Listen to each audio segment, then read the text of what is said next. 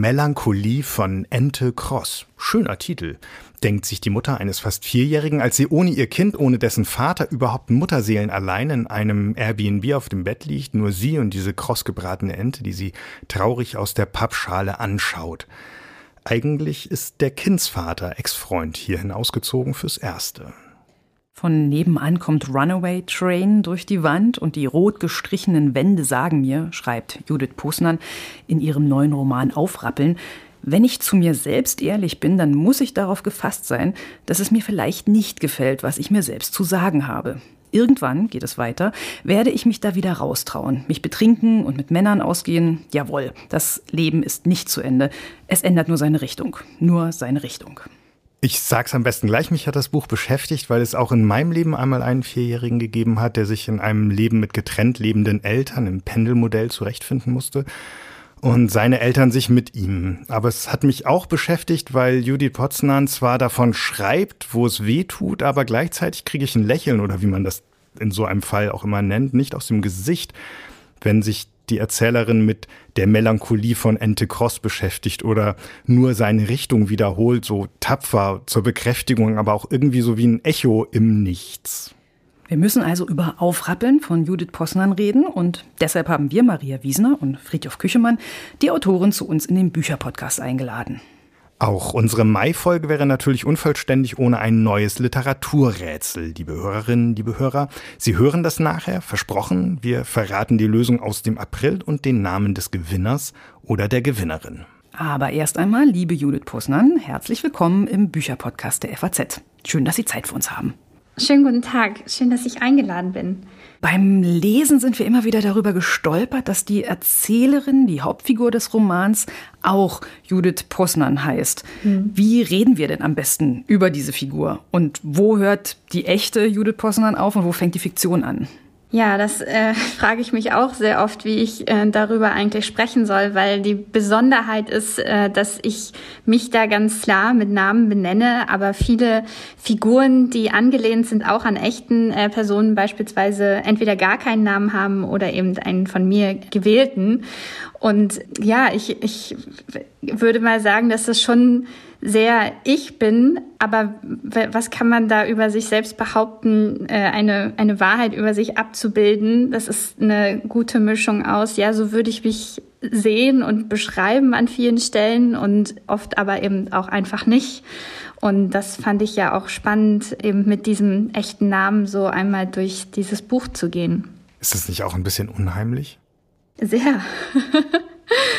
Ja, zumal ich auch oft später, wenn ich eine Situation aufgeschrieben habe, die mir tatsächlich auch so passiert ist, ich aber automatisch auch äh, Dinge reinschreibe, von denen ich mir vielleicht auch gewünscht hätte, dass ich diesen Weg gegangen wäre oder diesen Gedanken gefasst hätte oder das genaue Gegenteil.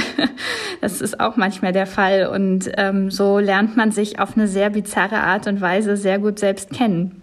Das glaube ich. Das Buch fängt mit Ratten an. Im Badezimmer, auch im Gästeklo. Und es dauert lange, bis der Hausmeister und die Handwerker das im Griff haben. Es geht weiter mit einem Jobangebot der Erzählerin Judith Potznan. Ähm, mit der mhm. Aussicht auf einen festen Job, dem Vorschlag, in eine andere Wohnung zu ziehen und drei Sätzen, die ihr Freund sagt, Bruno, abends auf der Couch, als der Kleine schon schläft. Der erste ist, ich kann nicht mit dir in eine neue Wohnung ziehen. Der zweite, das sind ein paar. Seit drei Jahren ist die Kammer dein Kleiderschrank. Wir haben keinen größeren Schrank gekauft. Wir haben einfach keinen Schrank für uns beide gekauft. Und der dritte, Judith, du hast einen gemeinsamen Kleiderschrank verdient. Du hast sogar mehr als einen gemeinsamen Kleiderschrank verdient. Viel mehr als das. Die Erzählerin Judith fragt sich dann im Buch, ob Bruno sich das vorher zurechtgelegt hat. Und wir fragen uns, was sich die Autorin Judith Potsdam beim Schreiben daran zurechtgelegt hat. Das ist nämlich so stark in seiner Funktion, so traurig und so absurd lustig ist es ja irgendwie auch. Ja, das stimmt. Ich glaube, ich, ich kann das gar nicht so genau erklären, ob ich mir dabei jetzt wahnsinnig viel gedacht hätte. Aber ich wollte schon ein Bild in wenigen Worten sozusagen schaffen, das klar macht, wo die standen, wo die jetzt stehen und wo es mit denen hingehen soll. Und da habe ich einfach ein sehr praktisches Beispiel gewählt, an dem man, so hoffe ich jedenfalls, ähm, gut erkennen kann, in was für einer Situation die sich jetzt gerade befinden. Mit ihrer Beziehung. Es ist ja so ein bisschen ein Ver Versteckspielen, dieses autofiktionale Schreiben. Also so eine Technik, mhm. autobiografische Elemente eben mit so fiktionaler Handlung, wie Sie das gerade schon beschrieben haben, irgendwie zu verweben. Hat das so einen besonderen Reiz beim Schreiben? Also, dass man Situationen eben komplett in eine andere Richtung, als sie passiert sind, ähm, sich ausmalen kann plötzlich? Ja, ich muss da wirklich eine ganz einfache Antwort geben. Ich, ich kann es nicht anders. Es gelingt mir nicht, etwas komplett zu erfinden. Ich muss rausgehen und äh, etwas erleben und dann nach Hause rennen und das aufschreiben. Genauso aber fühle ich mich so, ja, wie in, in Fesseln, wenn ich mich nur daran halten würde, was jetzt genau passiert ist, wie, wie das Wetter zu dem Zeitpunkt war, wer was genau wie gesagt hat, wie er dabei ausgesehen hat. Und ich habe irgendwie das Gefühl gehabt, ich, ich hatte einen einen Gesprächsan oder einen Erzählanlass, der authentisch sein sollte und habe dann einfach irgendwann rausgefunden, dass ich am authentischsten eigentlich schreiben kann, wenn ich hier und da ein bisschen flunkere. Ich stelle mir das ja so vor, wie, also ich kenne über sich selbst schreiben nur vom Tagebuch. Mhm. Und ich stelle mir vor, dass es ein bisschen so ist, als würde man noch aus einer anderen Perspektive auf das schauen oder man würde so versuchsweise ein bisschen umarrangieren im Raum oder so. Vielleicht so ein bisschen wie 3D-Fotos, bei denen man ja auch verschiedene Aufnahmen braucht oder verschiedene Varianten braucht, die dann so miteinander verrechnet werden oder abgeglichen werden und das Bild, das daraus dann entsteht und das, was man darüber dann, dadurch dann über die Wirklichkeit weiß oder verstehen kann, das ist dann doch konturierter oder so. Also der Stil des Tagebuchs, wenn man das jetzt mal so nennen möchte, der liegt mir insofern einfach nah und das kommt im Buch ja auch vor, weil ich einfach wahnsinnig früh Tagebuch geschrieben habe in meiner Jugendzeit. Und alle Versuche, ein, ein Schreiben zu konstruieren, äh, wie es sich für eine Schriftstellerin oder die Sprache einer Schriftstellerin sich anhört, das ist mir einfach nicht gelungen, jahrelang nicht. Ich wurde immer wieder von Verlagen abgelehnt, die das, was ich damals natürlich als sehr schmerzlich empfand, aber da war schon was wahrscheinlich Richtiges äh, dahinter, dass dieses Konstruieren ähm, mir einfach nicht liegt und das Tagebuch und das beinhaltet ja auch immer etwas, sich so von der Seele schreiben, eben nicht so viel darüber nachzudenken, was jetzt ein schöner Satz ist oder ein wahnsinnig intelligenter Vergleich wäre, sondern wirklich aus dem Herzen raus. So, und das ist dann immer die Hoffnung, die ich habe, wenn ich das dann auch nicht mehr viel anrühre, dass das beim Lesen rüberkommt. Also es gibt jetzt von meinen Texten nicht sieben Fassungen, machen ja manche äh, Autoren so, die haben eine Rohfassung und dann schreiben sie das immer wieder neu um. Und das mache ich nicht. Das hat seine Vor- und Nachteile, weil das eben sich dann, äh, glaube ich, ganz gut und leicht wegliest. Andererseits passieren mir dann natürlich auch viele Fehler oder es ist hier an der einen oder anderen Stelle nicht so schön und rund, aber am Ende hat das eben ein, ein Mensch geschrieben und das, äh, ja, das soll immer mitgehen. Judith, du hast einen gemeinsamen Kleiderschrank verdient, ist auf jeden Fall ein ganz, ganz schöner Satz. ja, also ich ja, bin da auch, also ja, mir geht diese äh, Stelle auch sehr nah und ähm, also so vieles in meinen Büchern. Das ist auch hier bei dem Autofiktionalen, wir sprachen ja jetzt äh, von einem Reiz, dass auch vieles dann nochmal so nachzuerleben und aber auch bestimmte Situationen dadurch völlig neu bewerten zu können. Also ich nehme ja zwar hauptsächlich meine Perspektive unter die Lupe, aber auch mal so auf den anderen dabei dann zu blicken, ist natürlich dann ja eine, eine, eine gute Erfahrung oder das macht das dann wirklich so lohnenswert am Ende für mich. Gleichzeitig ist es ja auch so ein bisschen ein sich selbst nochmal kennenlernen. Sie haben schon gesagt, äh, ähm, das mhm. Tagebuch der ja, 16-jährigen oder pubertierenden Judith kommt auf jeden Fall im Buch auch mit vor. Äh, wahrscheinlich mhm. fiktionalisiert. Also es wird ein, ein Gedicht, ein, ein Gedichtsversuch ähm, ist im Roman mit drin. Oh Gott, ähm, ich wünschte, ich könnte jetzt sagen, das ist fiktionalisiert. Aber es ist wirklich traurigerweise original aus meinem Tagebuch. Ja, schlimm. Ich werde es niemals vorlesen. Ähm, die Erzählerin sagt dann aber den ganz schönen Satz hinten, ich glaube sogar an, an dieser Stelle mit dem Tagebuch, ähm, was da wiedergefunden wird, dran. Äh, bis heute verstehe ich mich nur, wenn ich schreibe. Ähm, was so, ein, mhm. so eine sehr große äh, Reflexion ist, ist, ist Schreiben für Sie immer noch ein Selbsterkenntnisprozess oder ist das, ist das ein wahrer Gehalt auf jeden Fall, ähm, ein wahrer Satz, der auch für Sie gilt? Ja, es klingt halt auch ein bisschen kitschig, ne? Das muss ich auch wirklich sagen. Also das ist so so ein, so ein komisches Gefühl, das wahrscheinlich äh, jeder Schriftsteller, jede Schriftstellerin hat und wahrscheinlich würde auch immer jeder behaupten, dass es therapeutisch ist, was man da macht.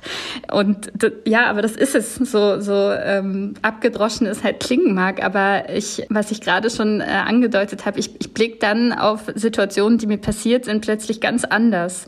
Und es sind ja oft dann auch einfach, wenn ich diesen Impuls habe, etwas aufzuschreiben, was mir gerade gerade passiert ist. Und, und ich, manchmal ich, habe ich auch das Auto schnell rechts rangefahren und in meinem Handy irgendwas eingehackt, so, so Notizen, wirklich nur Fetzen und die dann später so zu Hause ja zusammengepuzzelt und daraus dann eben Sätze und Absätze gemacht und das hat dann da schwingt dann immer ein ein Erkenntnisgewinn mit oder deckt halt Widersprüche auf also ich bin ein Mensch voller Widersprüche und und mir das dann irgendwie so klar zu machen das kann ich dann anerkennen und finde das dann ja, finde das dann sogar gut auf eine Weise. Mein alter Schreiblehrer hatte mir damals, ehrwürdiger Schreiblehrer, alt wird er nicht hören wollen, hatte mir damals nahegelegt, ja nur so viel zu erleben, wie man dann nachher auch aufschreiben kann.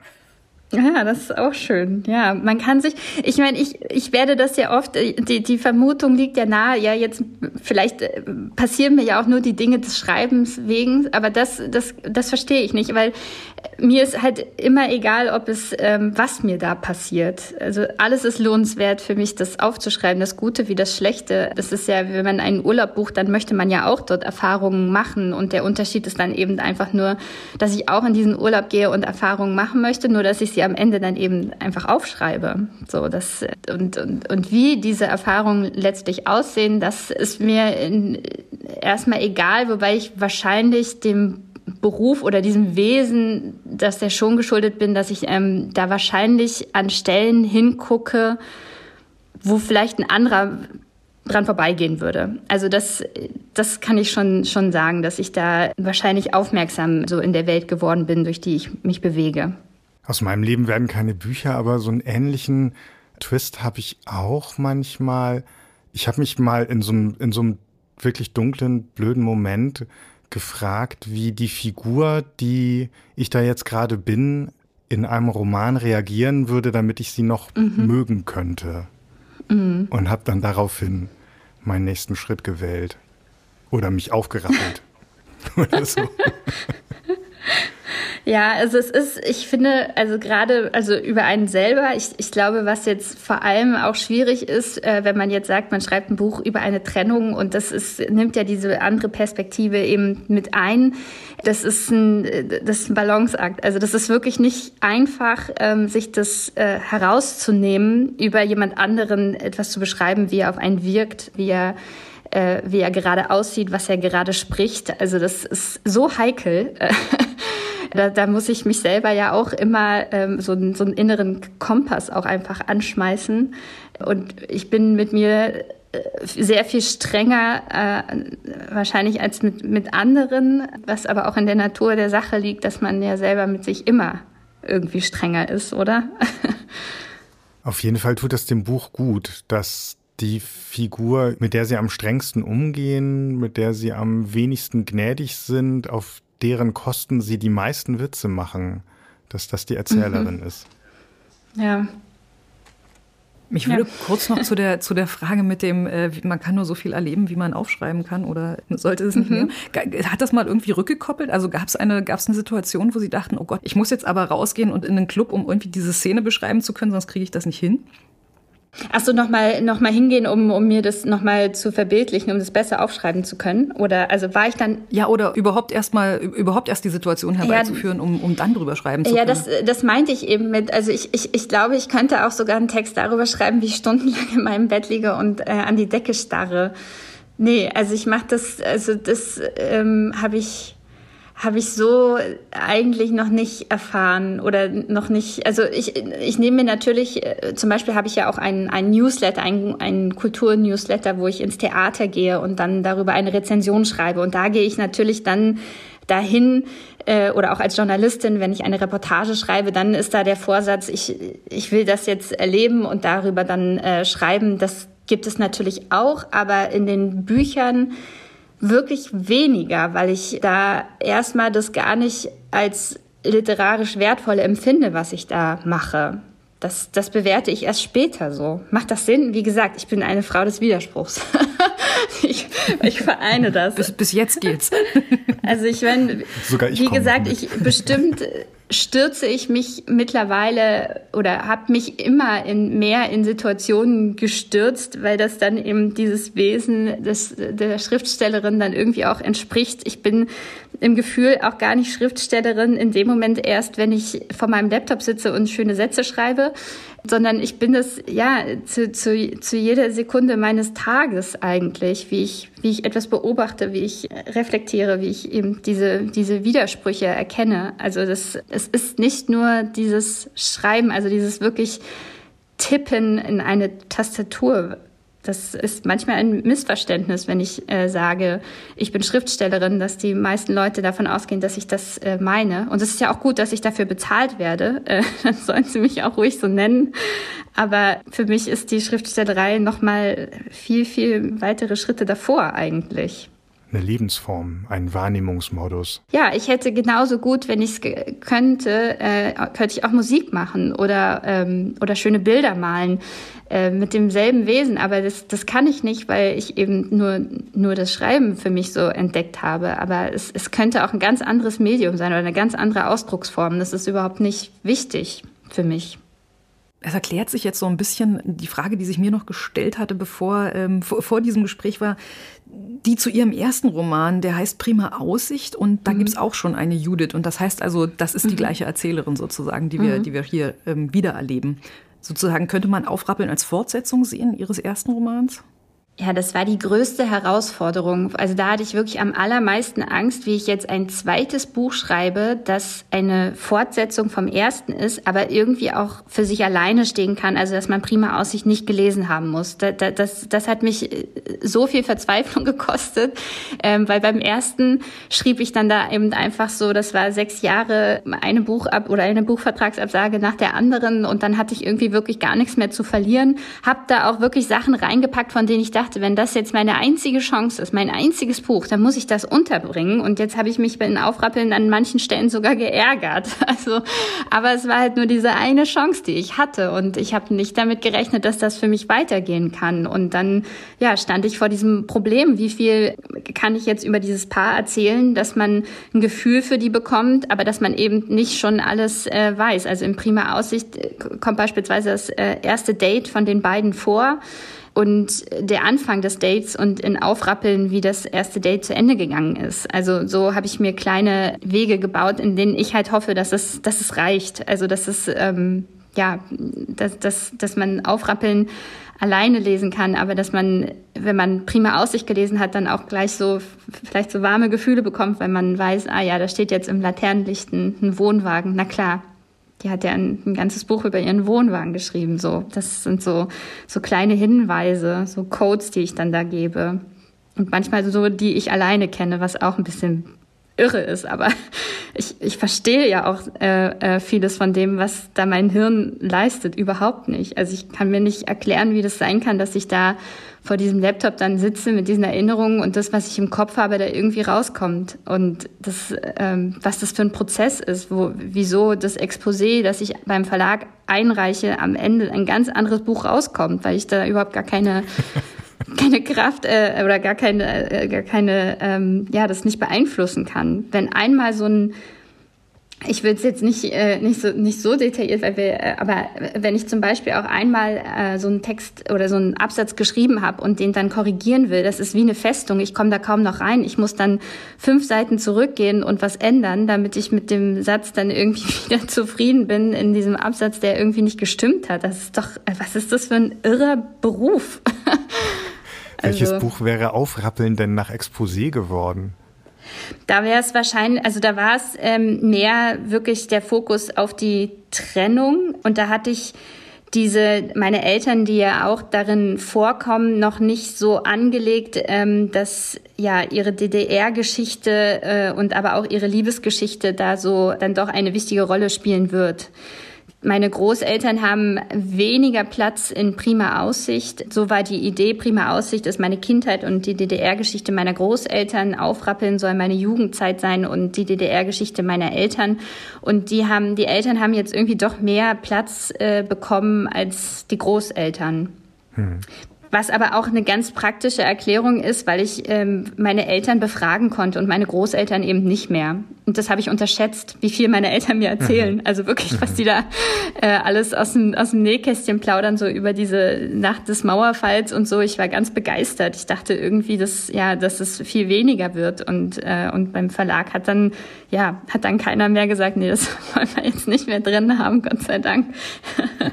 Das hatten wir hier nicht unterschrieben. Ja, also das, aber es ist wirklich, also ich muss mal mehr Leute fragen, die äh, auch Exposés schreiben, bevor sie Bücher äh, abgeben, ob sich das auch so stark verändert, weil also ich, wie gesagt, auch in erster Linie prima Aussicht sollte so eine nette Campinggeschichte werden mit einem mit einem Pärchen, das irgendwie so einen Konflikt hat, dass sie kein zweites Kind bekommen. Und dann ist es einfach in eine völlig andere Richtung gegangen und ich kann mir das bis heute nicht erklären, wie mir das passiert ist. Sie hatten jetzt schon ein paar Mal gesagt, dass es eine sehr schwierige Zeit war, dieses erste mhm. Romanmanuskript ähm, anzubieten, vier Jahre immer wieder absagen. Was lernt man denn aus so einem Scheitern und wie macht man da weiter? Also wie hält man da die Hoffnung aufrecht, dass es, dass es trotzdem irgendwann jemand geben wird, der Ja sagen muss? Ja, das ist, das habe ich mich jetzt im Nachhinein so lange gefragt äh, oder so äh, äh auch sehr gefragt, wie ich das so lange ja, schaffen konnte. Ich glaube, das war die dumme Jugend noch in mir. Also heute würde ich das nicht mehr machen. Also ich war damals, als ich die ersten, die ersten Jahre, die ich geschrieben habe, war ich ja auch überhaupt noch gar nicht Mutter, hatte diese Verantwortung nicht. Und da habe ich immer gedacht, na ja, als 20 äh, irgendwas wird man mir das schon, die Gesellschaft mir schon noch nachsehen, wenn ich hier so viel Mist baue und Geld zum Fenster rauswerfe und all das. Aber das ist, glaube ich, wirklich, ja, das muss dieses Alter gewesen sein. Ich würde das heute nicht mehr machen. ich würde vielleicht für mich dann einfach weiter so, also schreiben, wie ich halt immer geschrieben habe, für die Familie und für das Tagebuch. Aber da ist ja auch ein Unterschied zwischen dem öffentlichen Schreiben und dem, dem privaten. Und das Private, das muss ja immer da sein. Also dieses Schreiben wird immer da sein. Es ist ja nur jetzt irgendwie dieses Glück gekommen, dass ja einer gesagt hat, wir unterschreiben jetzt mit dir einen Vertrag und wir geben dir Geld und wir kleiden das Buch schön ein. Und, und ich denke mir, oh, sind die irre. Ne, also klar, nehme ich jetzt mit, so, so, gut ich kann, aber wenn ihr irgendwann sagt, ähm, jetzt wollen wir dich nicht mehr, dann schreibe ich ja trotzdem weiter, aber eben anders dann. Aber damit mhm. kann ich ganz gut, glaube ich, leben, weil ich, ich bin da so, also es klingt auch so abgedroschen, aber ich habe jetzt eigentlich alles erreicht, was ich erreichen wollte. Ich, ich schieße jetzt immer einfach nur über diesen Punkt hinaus und das, das ist ein gutes Gefühl, weil ich dann halt denke, ja, ich, ich habe nicht gedacht, dass ich so weit komme. Das, alles, was jetzt hier mir passiert, ist, ist immer nur so eine Sache mehr. Und aber das, das, was ich, was ich unbedingt im Leben wollte, dieses Buch schreiben, das habe ich ja jetzt gemacht und das kann mir jetzt einfach niemand mehr nehmen. Und das ist eigentlich eine ganz schöne, schöne Art, ähm, ja, weiter zu schreiben ich meine, der Druck ist natürlich trotzdem da. Auch hier sind wir wieder bei den Widersprüchen. Ich meine, so ein zweites Buch, äh, das ist viel, viel schwieriger zu schreiben, einfach weil man weiß, oh Gott, jetzt hat ja das erste Buch, haben ja jetzt Leuten gefallen und jetzt sollen die natürlich nicht enttäuscht sein, wenn sie das zweite schreiben. Und da schwingt so auch so viel Ego dann mit und das ist ähm, furchtbar. Und man versucht dann, oder ich versuche dann einfach, wirklich bei mir zu bleiben und mich nicht selbst zu verraten in meinen Überzeugungen. Und wenn ich es dann doch mache, naja, geht's hoffentlich gut. Jetzt haben wir schon so viel über ähm, das Buch gesprochen und schon ein bisschen eingeführt, hoffentlich ähm, genug, um die Stelle ja. zu verstehen, ähm, die wir uns von Ihnen gewünscht haben, mhm. Ähm, dass Sie sie vorlesen. Ja, gern. Sie hatten gesagt, wir können die Stelle nehmen, die wir gerne haben wollten, aber dann müssen wir bitte mindestens einmal sagen, dass das Buch nicht nur traurig ist und auch niemand am Ende stirbt. Ähm, ja. Und das können wir hiermit bestätigen. Das Buch ist nicht nur traurig und am Ende stirbt niemand. müssen, müssen unsere Hörerinnen und Hörer sonst noch was wissen über die Stelle, um gut mitzukommen? Also sie ist sehr weit fortgeschritten, aber sie steht eigentlich für sich allein. Und ähm, aber ja, ich finde sie sehr dramatisch ähm, und ja hat, ne, also ich will das jetzt gar nicht ankündigen, aber für mich persönlich hat das, als ich sie dann gestern einmal laut äh, lesen übte zum, zum ersten Mal, habe ich das natürlich auch dann auch gleich wieder alles gefühlt. Also, naja, aber ich lese es einfach mal vor. Es ist ja jetzt nicht furchtbar schrecklich oder dramatisch, aber ähm, ja, für, für, für mich hat das äh, natürlich äh, eine gewisse Bedeutung. Ich lese vor. Ich hole den Jungen pünktlich aus der Kita ab. An seinem Gesicht erkenne ich, dass es ihm nicht passt. Vielleicht erkenne ich es auch daran, dass er sich vor der Kita-Tür auf den Gehweg wirft und laut sagt, ich will bei Papa schlafen. Sofort dreht sich mir der Magen um. Mausi, du schläfst heute bei mir. Der Junge lässt sich davon nicht beeindrucken. Er will bei Papa schlafen. Nicht bei dir. Da stehe ich natürlich nicht schlecht mitten auf dem Gehweg, der Junge mit seinem Hintern auf dem kalten Boden. Mit Mühe bekomme ich ihn wieder aufgesetzt, gehe in die Hocke, streichle ihm einmal überall in sein Gesicht. Die Stimmung kann bei einem Kind schnell kippen. Ich versuche, nicht zu provozieren. Wut wäre jetzt fatal. Nochmal. Ich will bei Papa schlafen. Natürlich weiß er, wo sein Vater wohnt. Von der Kita bis zur Wohnung sind es nur ein paar Häuser. Er läuft Richtung Wohnung, er stapft dabei wütend auf den Boden. Jeder Schritt macht deutlich, der Junge will nicht zu mir. Die ausdauernde Kopfkraft, ihn zurückzuhalten, habe ich nicht. Also laufen wir über die Straße. Vor der Haustür versucht er dann reinzukommen. Das Tor ist zu. Bei Papa schlafen, bei Papa schlafen. Meine Geduld, sie fliegt weg. Ich kann noch sehen, wie sie mir freundlich zuwinkt. Der Junge drückt mich schnell zur Seite. Er schubst und fuchtelt mit den Armen. Ich will bei Papa schlafen, Mama. Ich will bei Papa schlafen. Nicht bei dir. Ich will bei Papa schlafen. Von der Haustür aus kann man den Balkon sehen. Ich schlage vor, dass wir doch mal zum Balkon gehen können, weil er da immerhin schon mal näher an der Bushaltestelle ist als das Gittertor. Der Sohn ist einverstanden und stapft zum Balkon. Die Hoffnung, je länger das hier dauert, desto schneller vergisst er, was er wollte, löst sich in Luft auf. Vor dem Balkon fängt er schließlich an, nach seinem Vater zu rufen. Nein, es reicht, du schläfst bei mir. Bruno kommt auf den Balkon, versteht nicht, was da gerade los ist. Der Sohn streckt sich weit nach oben zu seinem Vater. Er versucht, den Balkon hochzukommen. Seine kleinen Fingerchen versuchen, die knapp zwei Meter hohe Balkonbrüstung zu erreichen. Was für ein Anblick. Ich denke, mein Kind ist ein theatralisches Kind. Tränen laufen jetzt mein Gesicht runter. Die Theatralik hat er wohl von mir. Bruno hängt über dem Geländer und redet dem Jungen gut zu. Papa, ich will bei dir schlafen. Bruno schaut zu mir. Du schläfst doch aber heute bei deiner Mama. Genug. Ich ziehe an dem Jungen, packe ihn an den Arm. Zu Papa, zu Papa, ruft er, als wäre ich eine Feindin, der er schleunigst entkommen muss. Ich rüttel an ihm. Ich brülle. Du schläfst nicht bei Papa, du schläfst bei mir. Hörst du mich? Bei mir. Die Tränen hören nicht auf zu laufen. Der Junge schaut mir direkt in die verheulten Augen. Er ist irritiert, aber er lässt nicht ab. Ich will bei Papa schlafen. Ich lasse den Jungen los und sacke nun ganz runter auf den Boden. Bruno versucht von oben, den Jungen weiter zu beruhigen. Er besticht ihn mit einem Keks. Einem Keks. Das soll helfen.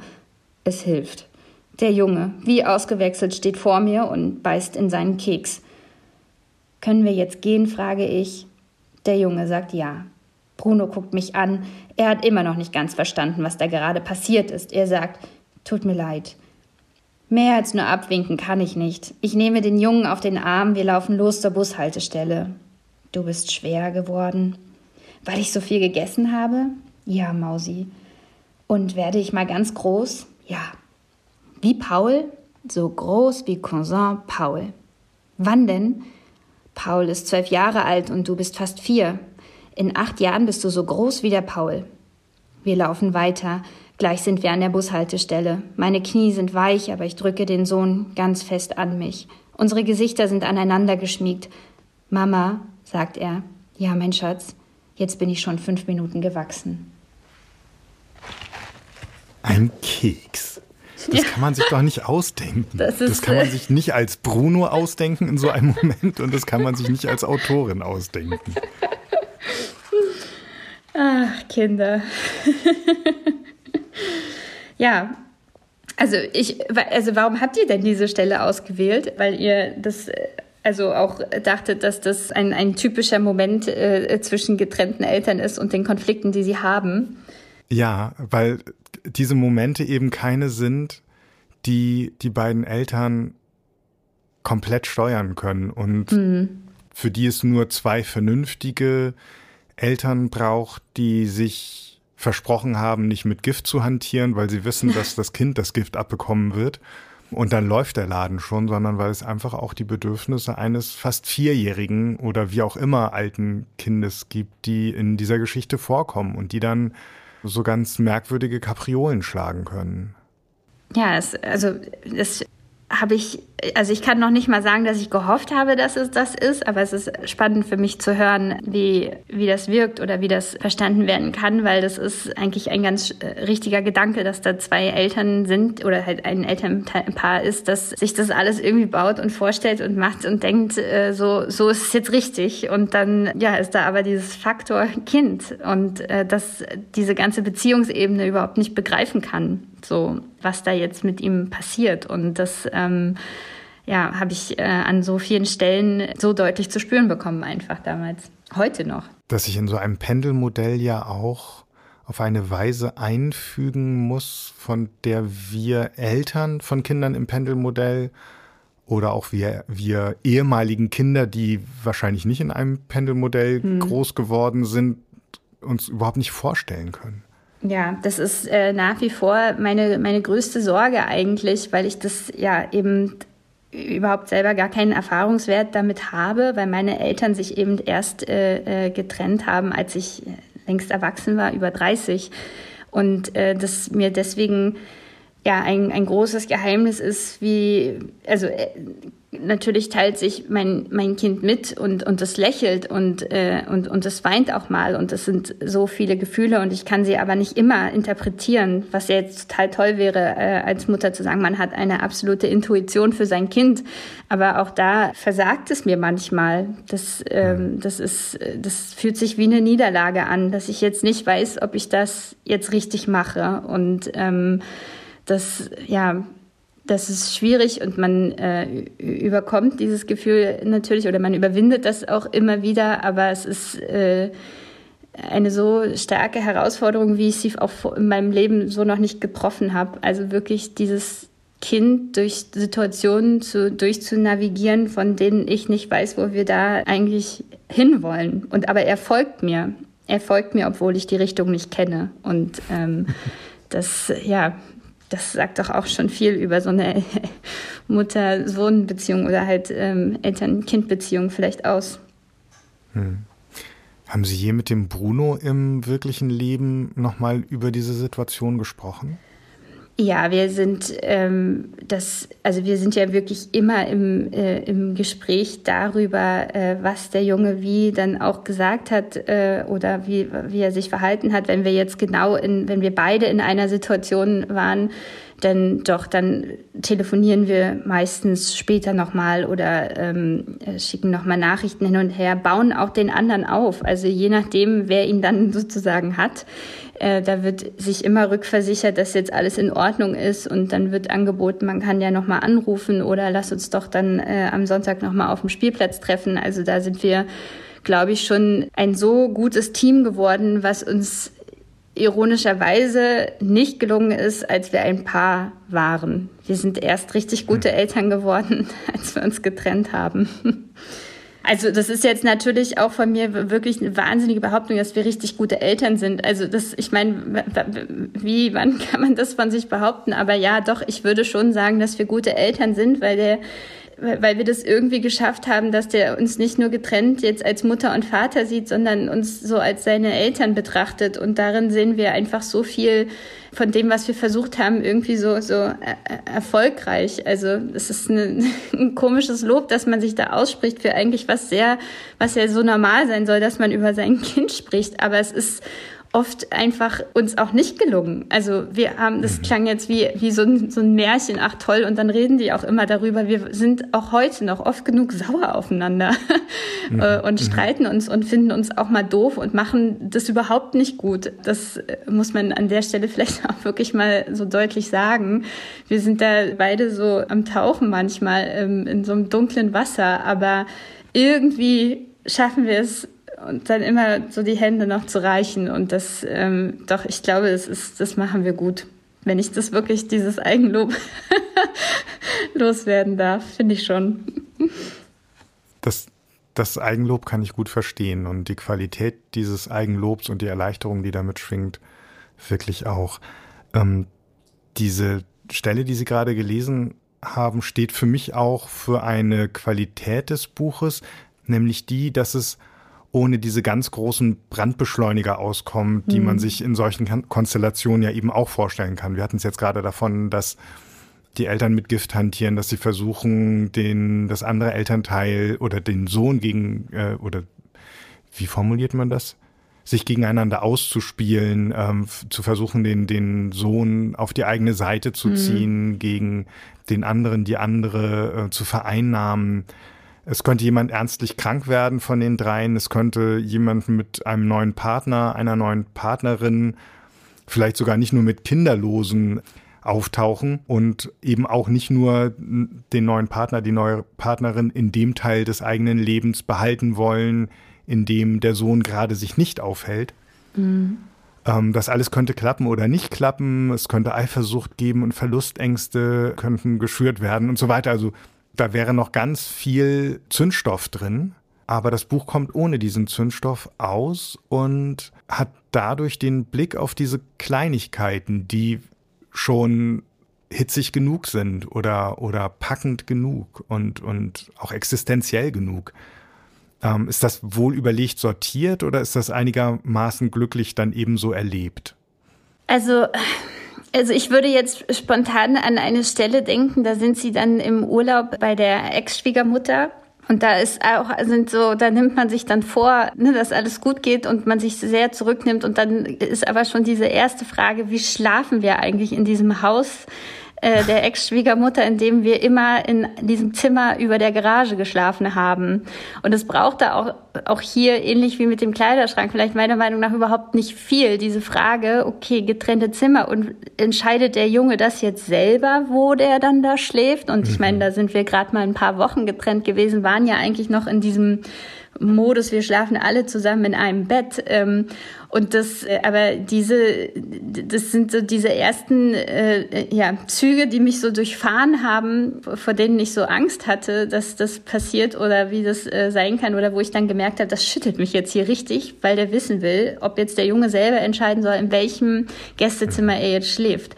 Und, und ja, da ist eine, eine, eine Tiefe drunter, die ich dann ähm, die ich dann einfach hoffe, dass die, dass die rüberkommt. Ob das dann funktioniert, das weiß ich dann nicht. Also ich habe auch an anderer Stelle entschieden, zum Beispiel, da streiten sie sich gerade.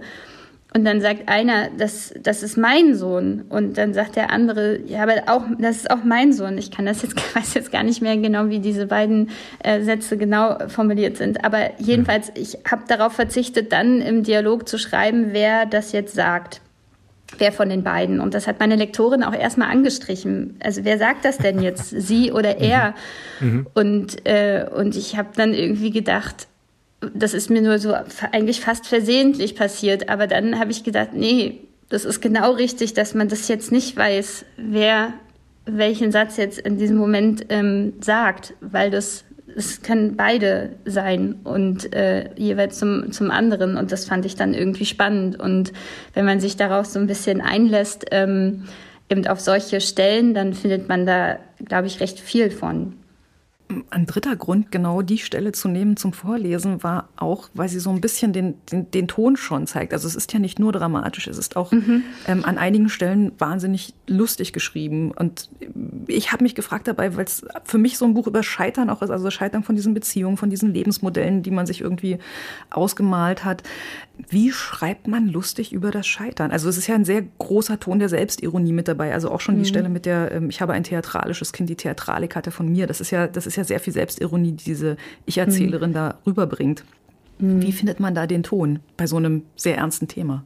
Ja, also ich, ich glaube da, also da, ich bin wirklich wirklich überzeugt, dass ein noch so tragischer Moment irgendwie auch etwas Komisches bereithält. Also es, es geht nicht anders. Es ist, ich, ich, wann immer ich mich in so Situationen befinde, in denen wirklich die Welt untergeht, alles ist schlecht, aber dann ist, kommt da irgendeine eine Sache, die, die einfach witzig ist. Und auch hier wieder das sich bewusst machen äh, und auch das mit, mit reinzunehmen und das zuzulassen, weil ich, und hier sind wir wieder bei den Widersprüchen, einerseits ein total fröhlicher Mensch bin. Ähm, und andererseits aber auch sehr viel Traurigkeit in mir trage. Und es ist naheliegend, äh, dass das dann sich auch in, in meinen Texten irgendwie widerspiegelt. Es gibt noch ein großes Thema in dem Buch, zumindest für mich ein großes Thema, von dem wir es auch schon kurz hatten, der DDR-Hintergrund der Geschichte, mhm. also die Ausreiseanträge der Eltern, der Umzug in den Westen, sobald die Grenze offen war. Mhm. Und für mich gehört auch noch der Umstand dazu, dass sich in Bruno und Judith zwei gefunden haben mit Herkunftsfamilien aus West und Ost. Mhm, ähm, ja. Kommt nur mir als Wessi das Thema groß und wichtig vor oder auch euch. Maria kommt aus Brandenburg. Ah ja, schön. Also ich, ich, ich bin mir meiner, meiner Ostigkeit sehr bewusst. Also das, also was, was, welche Frauen mich da geprägt haben in meinem Leben, meine, meine Großmutter und meine Mutter und äh, und ich bin auch, also ich bin jetzt 36 Jahre alt und bin ja dieses Nachwendekind und, äh, und äh, dieser Suche, wer, wer ich bin, wo ich herkomme und wo es mich äh, deswegen vielleicht hintreibt, das, ähm, das, das geistert total in mir. Und ich finde gerade diese, weil ich eben als diese, ja, dieses ostdeutsch geprägte Kind so im Westen groß geworden bin und mir selbst da schon so die bizarren Sachen aufgefallen sind. Später natürlich noch viel deutlicher, aber das, das sind so, so eigenartige Unterschiede, die ich da festgestellt habe, die ich, die ich einfach darauf schiebe. Was zum Beispiel? Was waren das so für Unterschiede? Also ich glaube schon, dass ähm, zum Beispiel auch meine Eltern, also mein Vater, der ja eben auch viel arbeitslos war und der äh, sehr viel Hausarbeit oder Kinderbetreuung übernommen hat und meine Mutter sehr viel gearbeitet hat. Das ist zum Beispiel etwas, äh, wo ich, wenn ich jetzt so Artikel oder so drüber lese, so dass, äh, dass das etwas sehr typisch, typisch Ost sein könnte. Wenn ich meiner Mutter heute sage, Mama, ich finde, du hast ein feministisches Leben geführt oder du führst ein feministisches Leben, dann guckt die mich an, was? Was redest denn du da? Die kann das äh, überhaupt nicht äh, begreifen, was ich da äh, mit meine. Aber das hat sie und meine Großmutter auch. Und das soll nicht heißen, dass jetzt eine Frau im, im Westen das nicht konnte. Aber in dem Fall ist es eben an diesem Beispiel Bruno mit einer, der aus einer Familie eben kommt, wo der Vater erstmal bis zu einem gewissen Punkt das äh, Geld verdient hat. Also sie war dann, also das äh, so diese, diese Unterschiede. Also ist es vielleicht auch, ja, also vielleicht bewege ich mich da auch auf dünnem Eis, weil diese, diese, Westfra diese Frauen gab es im Westen natürlich auch. Aber in meiner Wahrnehmung oder in meiner Erfahrung, ja, ist das erstmal so, so nicht vorgekommen. Würdet ihr jetzt sofort aufschreien mit, und kriegt ihr einen Herzkasper, wenn ich das sage? nee, durchaus nicht. also bei mir ist es im Gegenteil sogar so, es gibt diese eine Charakterisierung der Mutter der Erzählerin, mit drei mhm. Sätzen. Ähm, die gehen, meine Mutter konnte immer gut alleine. Sie hatte mhm. nie einen Mann, weil sie ihn brauchte, immer nur einen, den sie wollte. Mhm. Und das ist ja. was, was man natürlich mit, mit diesen drei Sätzen kann man eine Figur entstehen lassen, die sowohl in der DDR wie auch in der Bundesrepublik ähm, groß geworden sein könnte. Aber es wäre eine völlig andere Figur. Mhm. Wisst ihr, was ich meine? Ja, ich glaube, ja. also für mich, für mich gerade das, ähm, das, was Sie gerade gesagt haben, in diesen Gesprächen mit den, mit diesen DDR-Frauen oder in der, in der, äh, also mit unseren DDR-Müttern und, und Großmüttern, mhm. wenn man denen dann sagt, dass es, ihr seid schon ganz schön feministisch gewesen, dass sie das komplett ablehnen, weil sie das überhaupt nicht so wahrnehmen, weil es für sie dann doch irgendwie mhm. selbstverständlicher war. Und ich habe mich für einige Recherchen länger damit auseinandergesetzt, dass es dann so ein, es gibt so einen seltsamen, so ein Widerspruch da drin, dass zum einen in der DDR-Literatur, also im Traut Morgner beispielsweise, die ja dann Romane darüber geschrieben hat, über Frauen und ähm, die natürlich irgendwie werktätig waren, aber dann alleinerziehend und dann hilft der neue Freund auch nicht mit im Haushalt. Also, dass es diese Probleme trotzdem gab, aber dass es eine grundlegende andere Auffassung davon gab, wie so, wie so eine Beziehung sein sollte. Also auch bei mir würde ich eher sagen, dass mein Vater mit dem Haushalt hilft, war immer völlig normal gewesen. Und da gibt's heute ja jede Menge Modelle, wo das auch völlig normal ist, aber dieser der Punkt, dass Frauen selbstverständlich arbeiten gegangen sind, ist, glaube ich, so einer, der dann doch ja. öfter in der DDR vorkam als in der Bundesrepublik. Ja. Wahrscheinlich auch schon in der, in der Verfassung halt mit hinterlegt mit die Pflicht zu arbeiten. Das ist ja, das ist ja, der Staat war ja darauf auch gegründet. Ja, weil wenn man, also auch meine Mutter, die, als ich mit äh, dem Kleinen da erstmal hantierte und ich war ja da in diesem Eltern, ersten Elternjahr äh, mit neun Monate stillen und, äh, und habe da in, äh, was ich da alles recherchiert habe, was ich da alles gemacht habe. Meine Mutter hat das, äh, was du alles machst für den Jungen. So, die hat mich nach, weiß ich nicht, einer Woche abgestillt oder so und dann war ich halt in der, in der Krippe und, äh, und meine Mutter hat als Krankenschwester im Schicht Geschäftsmodell gearbeitet. Äh, und das, aber sie ist deswegen in keinster Weise mir jetzt nur als diese arbeitende Mutter in Erinnerung überhaupt nicht, sondern als so eine richtige Powerfrau einfach. Äh, ich finde das toll, finde das, also ich kann mich da ähm, total drin, drin sehen. Auch meine Eltern haben irgendwie ja, um uns nicht so, nicht so viel, also es ging so viel um uns, aber sie haben das nicht so wirken lassen, als wäre es so. Es ist, äh, die sind auch mal alleine in Urlaub gefahren und haben uns zu den Großeltern gegeben.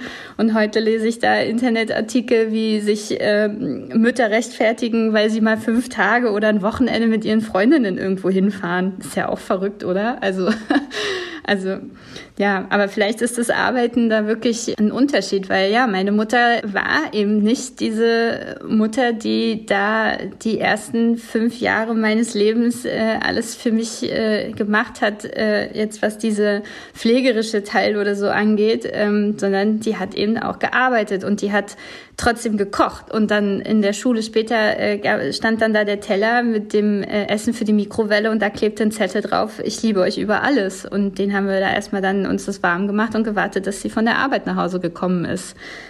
So, also was sie da halt geleistet hat, finde ich total krass. Also die hatten ja da ihre finanziellen Nöte und haben uns da versucht, äh, äh, liebevoll durchzukriegen und haben es abends dann auch nochmal geschafft zu fragen, wie geht's dem Herzen? So, also die Leistung meiner Eltern ähm, bewerte ich als so immens hoch. Also wirklich, äh, das und das ist auch erst etwas, was mir durch die Bücher so richtig bewusst geworden ist eigentlich, was die da was die da eigentlich geleistet haben. Mit so zwei kleinen Kindern einfach mal ab in Westen, alles zurückgelassen und, und das gewagt haben mit uns.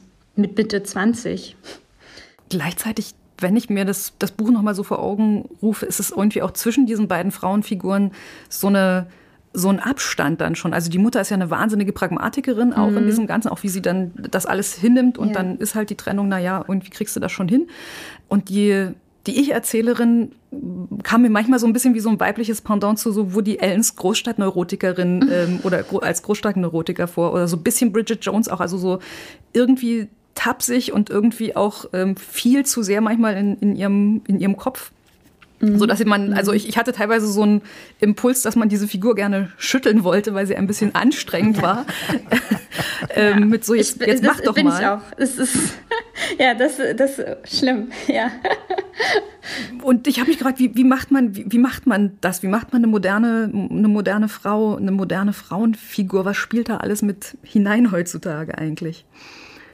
Also ich wirklich, ich möchte mich auch regelmäßig äh, schütteln und ähm, empfinde mich selbst als anstrengend. Das ist furchtbar. Und aber ich glaube, dieser äh, Versuch und dazu muss man eben auch diese ja Geschichte auch verstehen, dass dieses Kind ein ungeplantes Kind war, dass ich damals beruflich überhaupt nicht vorankam und vor allem nach allen Seiten hin abhängig war von dem Vater meines Kindes, von vom Arbeitsamt. Das war für mich eine totale Befreiung an diesem oder halt so wichtig in meinem Leben an diesen Punkt zu kommen, ich muss hier für mich selbst sorgen können und für mein Kind. Also das ist ja eine dieser Erkenntnisse, die ich ja dann gewinne, in, wenn ich mich äh, für das Kind entscheide, dass ich das, dass ich das hinbekommen muss. Und das ist vielleicht ein da sind wir auch wieder diesen einen Mann äh, haben, weil man ihn will und nicht, weil man ihn braucht. Das finde ich ist schon etwas sehr Modernes oder zumindest äh, ja hoffe ich, dass das, das äh, mir heute viel mehr möglich gemacht werden kann, als es jetzt vielleicht damals der Fall oder an vielen anderen Stellen in der Geschichte der Fall eben war. Aber da würde ich wirklich sagen, da begreife ich mich als, als modern, indem ich sage, ich überlasse dieses Kind auch in getrennter Erziehung und halte mich nicht an dem Kind fest, sondern sieh zu, dass an den Tagen, an denen der Sohn nicht da ist, mir es gut geht und ich im Leben vorankomme. So, das, Und das wünsche ich mir ja auch, dass das Leserinnen, die in einer ähnlichen Situation sind, dass das vielleicht auch ein bisschen Licht schenkt, dass man das sein kann. Man muss nicht verbittern und, äh, und man muss aber auch nicht an, an, an diesem diesem Kind dann hängen so und das instrumentalisieren so das ist das ist vielleicht sehr modern dass die abwesende Mutter äh, äh eben aus meinen Gründen an anderen Gründen als meine Mutter ähm, durch die Arbeit dass das wohl etwas ist was jetzt ja was passiert wird so in den nächsten ja, Jahren wahrscheinlich Menschen werden sich trennen und dann werden sie getrennt erziehen und und jeder ist da für sich selbst verantwortlich. Manchmal fragen wir auch, wie es den Herzen so geht, heißt es an einer Stelle. Hm. Das habe ich auch sehr modern gelesen, muss ich sagen. Was heißt hm. denn das und wie geht das und wie kann das gut gehen? Ja, das, ähm, das haben wir auch nicht sofort gekonnt. Also das war ja auch immer meine größte Angst, äh, ja, wenn der jetzt eine neue Frau hat und dann ist da eine Bonusmutter, die so ein starken und auch so einen alltäglichen Platz im Leben meines Kindes einnehmen wird. Das waren furchtbare Ängste, die ich da ausgestanden habe, Eifersucht, alles Irrationales, alles, alles hässliche Gefühle, ähm, äh, das, äh, die da so zusammenkamen. Und aber auch hier wieder das zu überwinden, das aber auch in erster, in erster Linie auch diese Angst ähm, anzuerkennen, zu sagen, ja, ich habe jetzt hier wirklich Angst, dass da eine Frau kommt, die vielleicht toller ist als ich oder anders ist als ich und dann mir was wegnimmt vielleicht, was doch eigentlich mir gehört. Und mhm. aus diesem Gedanken heraus, nee, mir wird da gar nichts weggenommen, weil die Beziehung zu meinem Kind ist so stark, dieses Band ist, ist so, so stark, dass das kann gar nicht gefährdet werden. Das ist und deswegen kann ich das heute wirklich sogar noch ganz anders sehen, dass ich so dankbar bin, wenn je mehr schöne Beziehungen mein mein Kind haben kann zu Menschen, die sich um ihn dann bemühen. Und dann frage ich meinen Ex-Freund sehr gerne, wie es seinem Herzen so geht, weil der soll auch glücklich sein und das Bild fügt sich dann oder es formt sich dann. Dann sind wir halt eine sehr, irgendwie auf eine Weise eine sehr unkonventionelle Familie oder eben auch eine sehr typische Familie. Das ist, ähm, ja, wie man das betrachten möchte. Aber leicht ist es auch nicht. Also als ich ja das, also die, gerade als wir so beide in dieses Dating-Leben so langsam äh, raus sind, ähm, das ist, das ist, das ist eigenartig, weil durch dieses Kind, ich meine, das sage ich ja auch immer wieder, wenn man sich trennt, man muss sich am nächsten Tag nicht wiedersehen, außer man hat ein Kind oder spielt zusammen in der Band. Und plötzlich teilt man sich aber immer noch so einen Kalender mit so einem Menschen. Und da steht dann, äh, stehen dann da alle möglichen Sachen drin und das ist völlig verrückt. Es, das können wir so nennen. Das ist völlig verrückte Situation, äh, in, in der man da plötzlich steckt mit so einem Menschen, mit dem man eigentlich jetzt auch fremd sein könnte.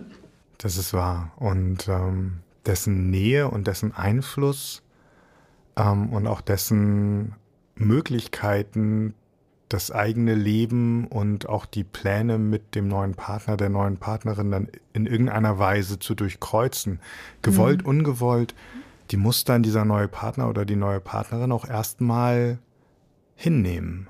Ja, ich wollte gerade sagen, die andere Seite sieht natürlich auch so aus, ja, dieser, diese neue Partner oder diese neue Partnerin, genau, die, die muss sich ja auch mit mir irgendwie auseinandersetzen. Und das, und, und da habe ich natürlich die Rolle, ich bin die Mutter des Kindes und das ist, ähm, das ist bestimmt auch schwer. Oder halt umgekehrt äh, der Vater des Kindes, was das halt für starke Figuren im, im Leben eines neuen Partners sind. Das ist ähm, da, da, da muss man, äh, ja, auch hier wahrscheinlich dann an einem gewissen Punkt auch viel Ego zurückstrecken oder aber eben ähm, im, im besten Fall lernt man diese Personen auch kennen und selber lieben und dann ist es vielleicht ein bisschen einfacher. Es geht auch nicht immer. Es ist ja auch äh, also völlig in Ordnung. Ich meine, manche Familien befinden sich in der Situation, dass äh, wegen eines anderen Partners vielleicht die Familie aufgelöst wurde. Naja, na da soll man dann mal sich bei der Übergabe oder an Weihnachten hübsch zusammensetzen. Das ist, das ist auch schwierig. Das braucht vielleicht noch mal ein paar Jahre mehr, äh, da diese Verletzung und all das. Also das, ähm, da ist ja alles möglich an, an, an, an Schwierigkeiten, die es zu überwinden gibt. So, also das kann ich dann auch verstehen, dass man da dann nicht so leicht sagen kann, oh, na ja, dann sind wir jetzt hier alle Freunde und glücklich und ja, jede Familie ist halt auf ihre eigene Art und Weise eben einfach bescheuert. Also das äh, ist dann, das darf dann auch okay sein. Das war ganz knapp vor Tolstoi. Ich wollte gerade sagen, ja. Wir haben hier knapp ein Tolstoi-Zitat umgewandelt. Ich muss mit noch einem Zitat kommen. Ähm, das geht. Wohin trägt es ein Kind, das von seinen Eltern in erster Linie geliebt und nicht erzogen wird? Mhm. Ja, wohin denn? Ja, weit.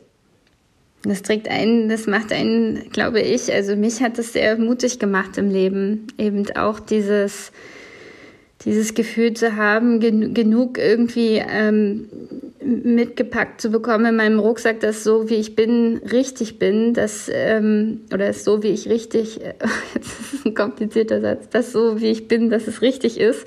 Und das hat mich an vielen Stellen, glaube ich, sehr mutig gemacht und mir auch die Angst genommen, dass ich jetzt eine bestimmte Krise nicht durchstehen kann und dann da einfach das gemacht habe und irgendwie darin funktionieren konnte. So, dass, ja, wer weiß, was, also wie es hätte dann auch für mich anders laufen können. Aber ich habe irgendwie das Gefühl, ich habe da was, was mitbekommen, was mich stark gemacht hat.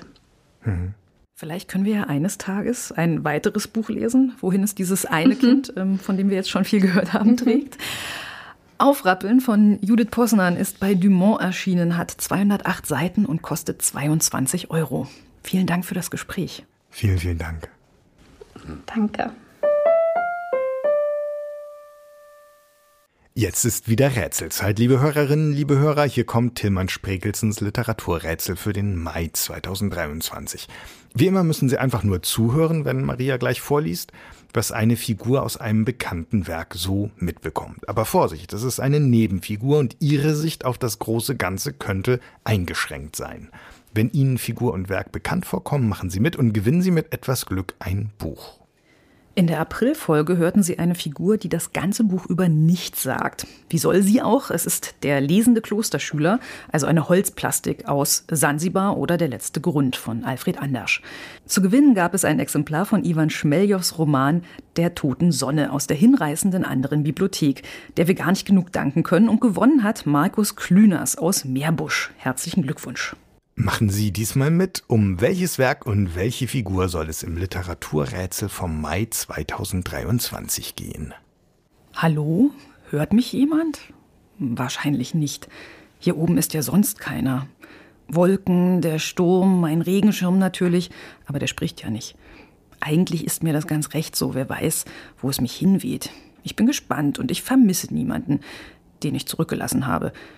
Es geht mir gut, sowieso, aber auch wenn ich an die anderen denke, der, der sich zu Tode gehungert hat, die Verbrannte, der ohne Daumen, die Jungs im Tintenfass, all diese Geschichten, sollte ich Mitleid mit ihnen haben? Ach nein, sie gehen mich nichts an. Als ich hörte, dass der Kerl, der mit einem Stock immer auf alles eingedroschen hat, von einem Hund angefallen wurde, der sich das nicht mehr gefallen lassen wollte, da musste ich lächeln. Die Katzen tun mir leid, die noch immer um die Verbrannte weinen, als mich der Wind gepackt hat und der, der ins Wasser gefallen ist, als er mir hinterhergeschaut hat. Sehnsüchtig hat er geschaut, als wollte er mir hinterher. Hört mich jemand? Mir geht es gut. Wer spricht und aus welchem Werk erzählt er oder sie? Haben Sie es erkannt oder einen Verdacht, den Sie nur noch schnell am Bücherschrank erhärten müssen? Dann rufen Sie einfach die Seite www.faz.net slash Literaturrätsel, Rätsel mit AE, auf und tragen Sie dort bis zum 6. Juni 2023 Ihre Lösung ein.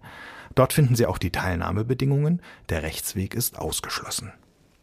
Unter den richtigen Einsendungen zum Literaturrätsel aus dem Mai 2023 verlosen wir ein Exemplar der, so der Untertitel, Erzählung vom Abschied aus Europa namens Hinter dem Wendekreis von Andrzej Bobkowski. Eine Sammlung von Erzählungen und Reiseberichten vor allem aus den 40er Jahren, die Bobkowski in Frankreich und dann in Südamerika erlebt. Ebenfalls aus der hochgeschätzten anderen Bibliothek. Die Auflösung, die Bekanntgabe der Preisträgerin oder des Preisträgers und ein neues Rätsel werden Sie, wenn alles klappt, in der Folge vom 25. Juni hören. Bücher-podcast.faz.de, Bücher auch hier mit UE. Sie kennen unsere E-Mail-Adresse. Schicken Sie gern Anregungen, Kritik und Lob für uns und die Kollegen Kai Spanke und Paul Ingendey. Bei Instagram finden Sie uns auch als @faz-bücher, auch hier mit UE. In der kommenden Folge begrüßt sie wieder Paul Ingendey. Diese Folge wurde wie immer produziert von David Brucklacher und Kevin Gremmel. Dank euch. Uns beide Maria Wiesner und Friedhof Küchemann gibt es wieder in der Folge vom 25. Juni zu hören. Für heute sagen wir vielen Dank fürs Zuhören und bis dann.